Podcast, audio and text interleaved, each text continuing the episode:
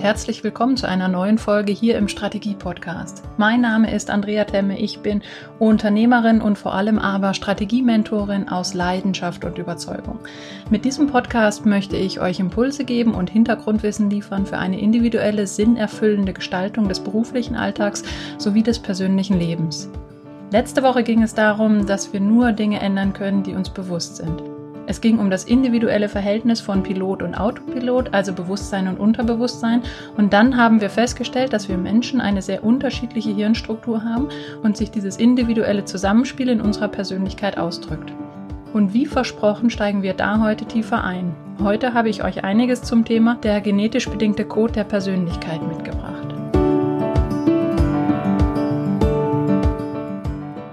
der Wunsch, menschliches Verhalten zu verstehen, ähm, Eigenarten zu erkennen, das Verhalten leichter durchschaubar zu machen, bewegt die Menschen seit jeher. Und das hat zur Entwicklung vieler verschiedener Persönlichkeitstests geführt. Von diesen Tests gibt es sehr, sehr viele am Markt und in Zeiten wie heute, wo Persönlichkeitsentwicklung einen großen Anteil in unserer Gesellschaft hat, sind auch diese Tests wiederum sehr, sehr populär. Doch da gibt es sehr, sehr große Unterschiede innerhalb der Tests und innerhalb der Ergebnisse. Wenn wir einmal zurückschauen, sehen wir, dass es sehr, sehr viele verschiedene Theorien gibt, um menschliches Verhalten näher zu beschreiben oder auch zu verstehen. Lange Zeit galt die Grundannahme, der Mensch komme als unbeschriebenes Blatt zur Welt und darauf aufbauend sind dann Theorien wie der Behaviorismus oder die Milieutheorie entstanden, die primär das Verhalten der Menschen analysieren und bewerten. Selbst Hippokrates hat 435 vor Christus schon gesagt, ich glaube, dass das Gehirn eine sehr, sehr große Macht im Menschen besitzt. Und weiter hat er gesagt, das Gehirn verstehen heißt die Natur des Menschen verstehen. Auch Sigmund Freud hat sich Ende 1890 intensiv mit dem Thema beschäftigt. Lange Zeit bis weit in die 70er Jahre des letzten Jahrhunderts hat sich die Theorie gehalten, dass der Mensch primär durch externe Einflüsse beeinflussbar ist und dass sich sein Verhalten primär aus Umwelteinflüssen und erzieherischen Einflüssen zusammensetzt. Spannende Ergebnisse oder auch neue Erkenntnisse kamen durch die Ergebnisse der Untersuchung der Gym Twins zum Vorschein. Thomas Bouchard Jr. hat 1979 die Gym Twins dann ausführlich untersucht. Und zwar sind die Gym Twins eineiige Zwillinge, die kurz nach ihrer Geburt, also wenige Wochen nach der Geburt, getrennt wurden und dann an völlig verschiedenen Orten und in einem völlig verschiedenen Umfeld aufwuchsen. Erst im Alter von 39 Jahren trafen sich die zwei wieder und entdeckten erstaunliche Gemeinsamkeiten in ihrer Persönlichkeit und in ihren Verhaltensweisen. Und Bouchard, der eigentlich Milieutheoretiker war, das heißt, der wollte eigentlich beweisen, dass die Zwillinge, die ja doch an sehr unterschiedlichen Orten und in verschiedenen Umfeldern aufgewachsen sind, eben auch sehr unterschiedlich seien, entdeckte in der mehrtägigen Untersuchung aber das, das komplette Gegenteil und stellte fest, dass es eben sehr, sehr viele Gemeinsamkeiten gibt, die scheinbar einen genetischen Ursprung haben müssen. Und durch diese Erkenntnis kam ein Wandel zustande, zumindest blickte man jetzt auch auf andere Bereiche, wenn man Persönlichkeit untersucht hat oder verstehen wollte. Wenn wir uns das Ganze heute aber anschauen, würde ich zunächst mit einer Definition laut Duden beginnen. Ähm, der Duden definiert die Persönlichkeit als umfassende Bezeichnung für die Beschreibung und Erklärung des einzigartigen und individuellen Musters von Eigenschaften eines Menschen, die relativ überdauernd dessen Verhalten bestimmen. Und deshalb ist es unabdingbar zwischen der genetisch veranlagten, unveränderbaren Grundstruktur, dem Trade und den umweltbedingten veränderbaren Merkmalen, die aus Sozialisation, Kultur und situativen Gegebenheiten entstehen, dem State, der individuellen Persönlichkeit zu unterscheiden. Diese Unterscheidung wird leider äh, bei den meisten Persönlichkeitstests nicht gemacht bzw. nicht berücksichtigt. Oft sind solche Persönlichkeitstests lediglich ein situativer Ansatz, eine Momentaufnahme und das bedeutet dann in der Folge auch, dass bei einer Veränderung des persönlichen Umfelds es auch zu einer Veränderung dieser Testergebnisse kommt. Das muss nicht schlecht sein. Das kann, deshalb können diese Tests trotzdem aufschlussreiche Ergebnisse liefern. Das muss man aber durchaus berücksichtigen, weil sich dadurch die Prognosekraft des Ergebnisses sehr stark einschränkt und verändert. Heute ist klar, es ist nicht die Frage, ob es Gene oder die Umwelt sind, die unsere Persönlichkeit formen, sondern es ist eher die Frage, wie diese zwei Faktoren zusammenspielen. Und natürlich wirken Erziehung und Umwelteinflüsse auf die Persönlichkeit eines Menschen. Aber der Einfluss ist viel geringer, als das lange Zeit angenommen wurde. Die Persönlichkeit ist sozusagen das Gesamtbild. Sie setzt sich zusammen aus dem Temperament und dem Charakter. Das Temperament ist die genetische Veranlagung. Das ist unsere Anlage. Das sind angeborene, genetisch veranlagte, chemisch genau festgelegte Eigenschaften für eine bestimmte Reaktion oder Verhaltensweisen. Und dem gegenüber steht dann der Charakter. Der Charakter wird durch die Umwelt geformt. Charakter ist ein erlerntes Verhalten und das steht für gleichbleibende Verhaltensmuster, die sich aus Lebenserfahrungen ergeben haben, sowie die unverwechselbaren Züge eines Menschen und seine moralischen Standpunkte. Und Persönlichkeit ist am Ende beides, also setzt sich zusammen aus diesen zwei Faktoren, Temperament und Charakter, also Anlage und Umwelteinflüssen. Und damit ist auch klar, es gibt einen genetischen Anteil, es gibt eine genetische Veranlagung, eine Grundstruktur und Paul MacLean war damals der erste, dem es gelang, lückenlos die funktionale Struktur des Gehirns aufzuzeigen. Das heißt, er hat nach über 30 Jahren Forschung schlüssige und naturwissenschaftlich nachprüfbare Antworten auf die Frage, wie unser Gehirn unser Verhalten beeinflusst, gefunden und bestimmen können. Er stellte fest, dass die evolutionsbiologisch älteren Teile unseres Gehirns im Verhalten eine wesentliche Rolle spielen. Paul MacLean war es, der damals festgestellt hat, dass es drei unterschiedliche und klar voneinander abgrenzbare Hirnbereiche gibt. Diese Hirnbereiche haben unterschiedliche Funktionen bzw. Aufgaben, die sich jedoch gegenseitig beeinflussen und auch funktional ergänzen. Die Reduzierung auf drei Hirnbereiche ist zwar eine starke Vereinfachung, aber die grundsätzlichen Formationen sind für jeden erkennbar. Und dadurch entstand das Konzept des Triune Brain, auf Deutsch des dreieinigen Gehirns. Und Paul MacLean konnte nachweisen, dass jeder Mensch über diese drei Bereiche im Gehirn verfügt und mittels Hirnstrommessungen und PET, sprich Positronen-Emissionstomographie, konnte nachgewiesen werden, dass das Aktivitätsniveau dieser drei Bereiche von Mensch zu Mensch sehr unterschiedlich ist. Das individuelle Zusammenspiel dieser drei Bereiche wird als Biostruktur bzw. Grundstruktur der Persönlichkeit bezeichnet. Die drei Hirnbereiche sind das gefühlsmäßig intuitive Stammhirn, das emotional impulsive Zwischenhirn und das rational kühle Großhirn. Das Stammhirn ist primär bekannt für Gefühle und Intuition. Das steht für Selbsterhaltung, für die Urinstinkte des Lebens, aber auch das Streben nach Sicherheit, nach Harmonie und menschlicher Nähe. Das emotional impulsive Zwischenhirn dient der Selbstbehauptung, das heißt Überleben durch Kampf oder Flucht. Im Zwischenhirn ist das Streben nach Status und Macht zu Hause. Das Zwischenhirn sucht und liebt den Wettbewerb und ist auch bekannt als das limbische System. Und zuletzt haben wir das rational kühle Großhirn, in dem das Selbstbewusstsein zu Hause ist. Es steht für planvolles, vorsorgendes Handlung, Handeln, für Bedenken und Abwägen von möglichen Konsequenzen. Und hier ist das Streben nach Individualität, nach Perfektion und Fortschritt zu Hause. Das Wechselspiel dieser drei Hirnbereiche ist eben von Mensch zu Mensch sehr unterschiedlich. Es ist einzigartig und stellt damit so eine Art genetischen Fingerabdruck dar. Und diese individuelle Biostruktur, diese Grundstruktur der Persönlichkeit, das ist quasi der Nährboden, auf den dann Umwelteinflüsse, Erziehung und auch andere Reize fallen und sich entfalten können. Unser Verhalten und auch das Verhalten, was wir bei anderen Menschen wahrnehmen können, wird also aus diesen zwei Quellen gespeist. Einmal, einmal der Zeitraum stabilen, unveränderbaren Grundstruktur der Persönlichkeit und zum Zweiten dann den umweltbedingten veränderbaren Merkmalen, die sich aus Umwelteinflüssen, Erziehung, Kultur und Sozialisation ergeben.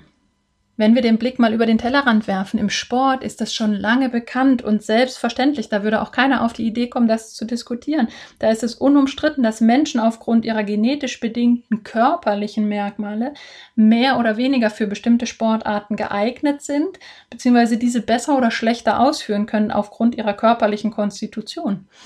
Und in anderen Bereichen, wie jetzt zum Beispiel der Persönlichkeit, ist es nach wie vor noch ziemlich unbekannt, dass es einen genetisch bedingten Anteil hat. Genauso gilt das bei eineigen Zwillingen. Da ist klar, dass sie körperlich, äußerlich eine sehr, sehr starke Ähnlichkeit haben. Aber man geht doch davon aus, dass sie sich in der Persönlichkeit sehr klar unterscheiden und dass es da wenig Gemeinsamkeiten gibt. So viel mal zu den eher wissenschaftlichen Hintergründen des genetischen Codes unserer Persönlichkeit. Auf Basis der Erkenntnisse von Paul MacLean hat Rolf Schirm damals die Biostrukturanalyse entwickelt.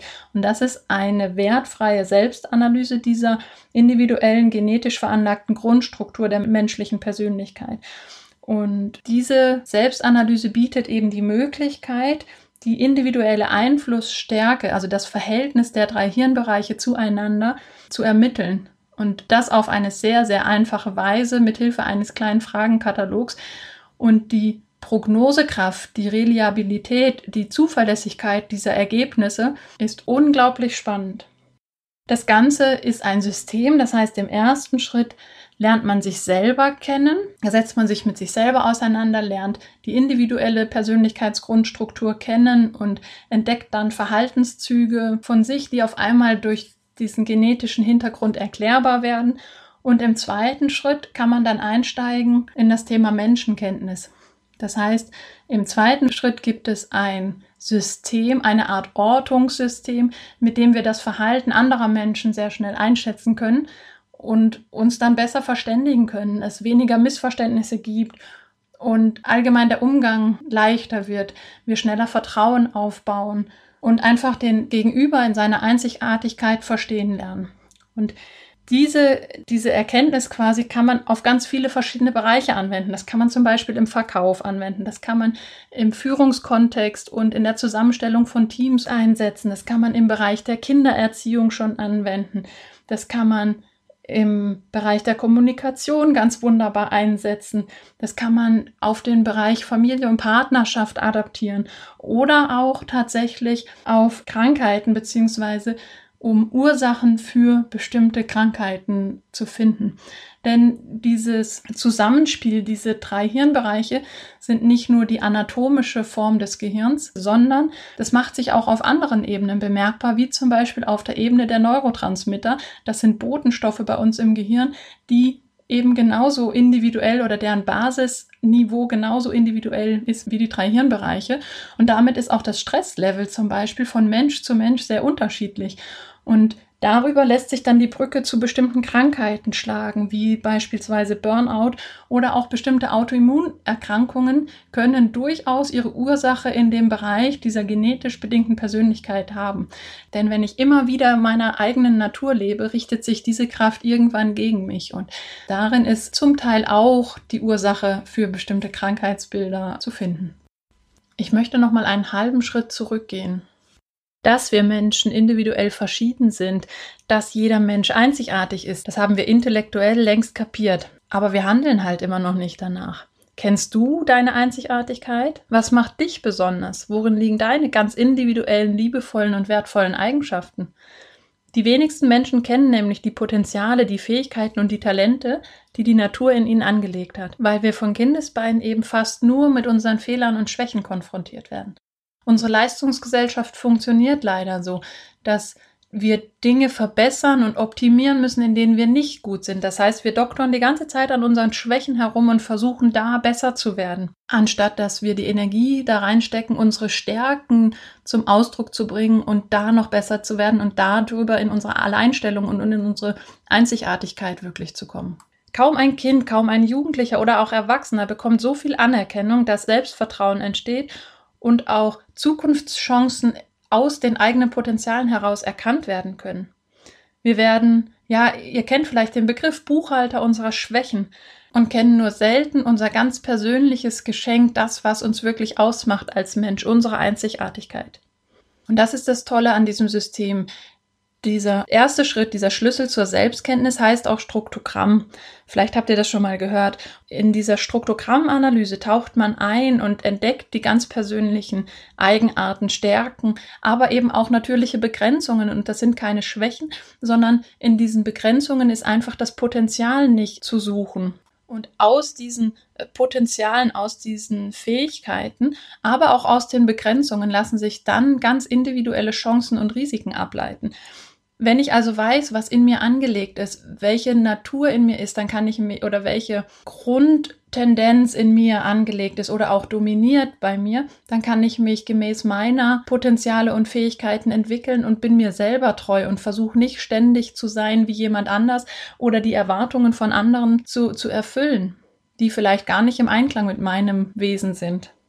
Und wenn man sich eben richtig mit dieser Analyse auseinandersetzt, ist das kein oberflächlicher Persönlichkeitstest, sondern die Ergebnisse gehen sehr, sehr tief rein. Das geht an die Grundfesten, das geht an unser Innerstes und wir erkennen auf einmal Dinge in unserem Verhalten, in unserer Eigenart und lernen uns selber besser verstehen. Wir verstehen wirklich, warum wir uns in manchen Situationen so verhalten, wie wir das tun, warum uns bestimmte Veränderungen einfach nicht gelingen, obwohl wir das total doll wollen, warum wir einfach bestimmte Dinge nicht können oder uns damit unglaublich schwer tun, aber auch warum andere Menschen so anders sind als wir und sich in bestimmten Situationen unter Umständen so anders verhalten, als wir das tun würden. Und das kann manchmal auch Weltbilder einreißen. Also wenn wir erkennen, dass wir immer versuchen, jemand anders zu sein und nie das gelebt haben, was eigentlich in uns ist, kann das auch ein sehr, sehr emotionaler und tiefgehender Moment sein, diese Erkenntnis. Und das, das wirklich Tolle an dem System ist, diese Analyse kriegt man mit nach Hause. Das wertet niemand anders für uns aus, sondern wir selber können das auswerten und durchführen. Der wahre Prozess beginnt dann erst. Man setzt sich dann damit auseinander, man lernt sich dann kennen, man beobachtet sich in bestimmten Situationen und muss dann lachen. Man erkennt Eigenarten anderer Menschen und weiß dann, worauf die zurückzuführen sind.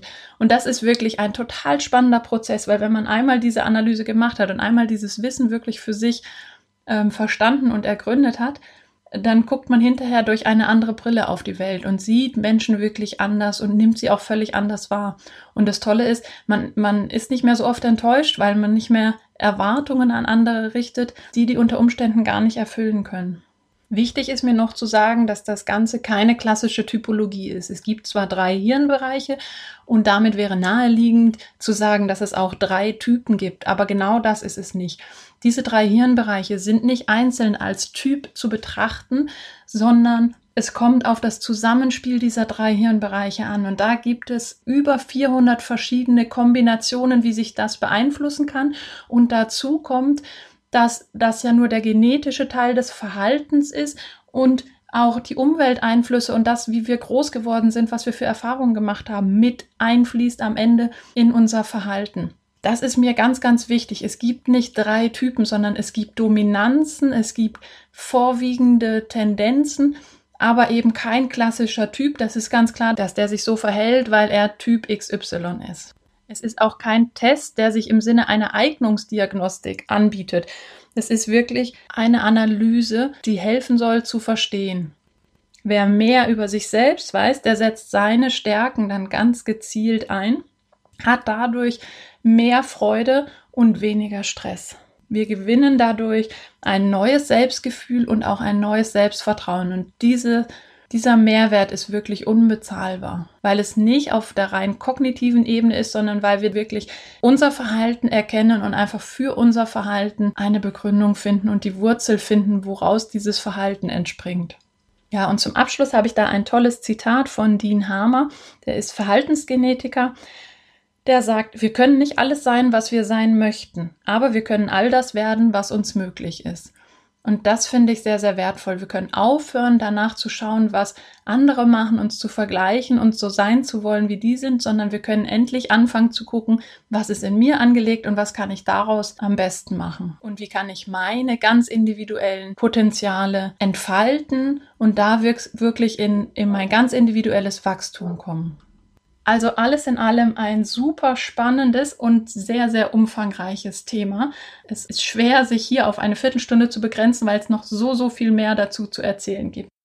Wer mehr darüber wissen möchte, wer sich selber schlau machen möchte zu dem Thema, wer tiefer einsteigen möchte, dem kann ich zum einen das Buch Sei du selbst, sonst geht's dir dreckig von Ralf Hiener und Jürgen Schömen empfehlen.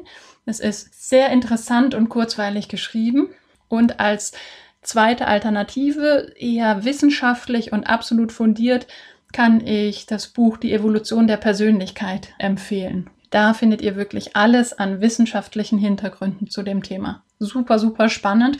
Nicht ganz so einfach zu lesen. Da muss man sich ein bisschen Zeit nehmen, um das auch wirklich zu verstehen. Aber absolut lesenswert. Alle beiden Bücher. Und ansonsten gibt es natürlich die Möglichkeit, so eine Struktogrammanalyse selbst durchzuführen. Dafür gibt es bestimmte Trainingsformate oder Workshop-Formate. Wenn euch das interessiert, dürft ihr mich gerne kontaktieren und dann gebe ich euch da gerne weitere Infos zu. Ja, und damit bin ich auch schon wieder am Ende der heutigen Folge. Ich hoffe, es hat euch gefallen. Ich hoffe, es gab ein paar neue Gedanken zu dem Thema. Es gab neue Erkenntnisse, Dinge, die ihr vielleicht bis jetzt noch nicht wusstet. Und ich hoffe, ihr könnt aus der heutigen Folge etwas für euch mitnehmen. Jetzt wünsche ich euch noch einen wunderbar sonnigen Tag. Viel Spaß bei dem, was ihr gerade macht und freue mich schon jetzt auf die nächste Folge mit euch. Bis dahin, eure Andrea.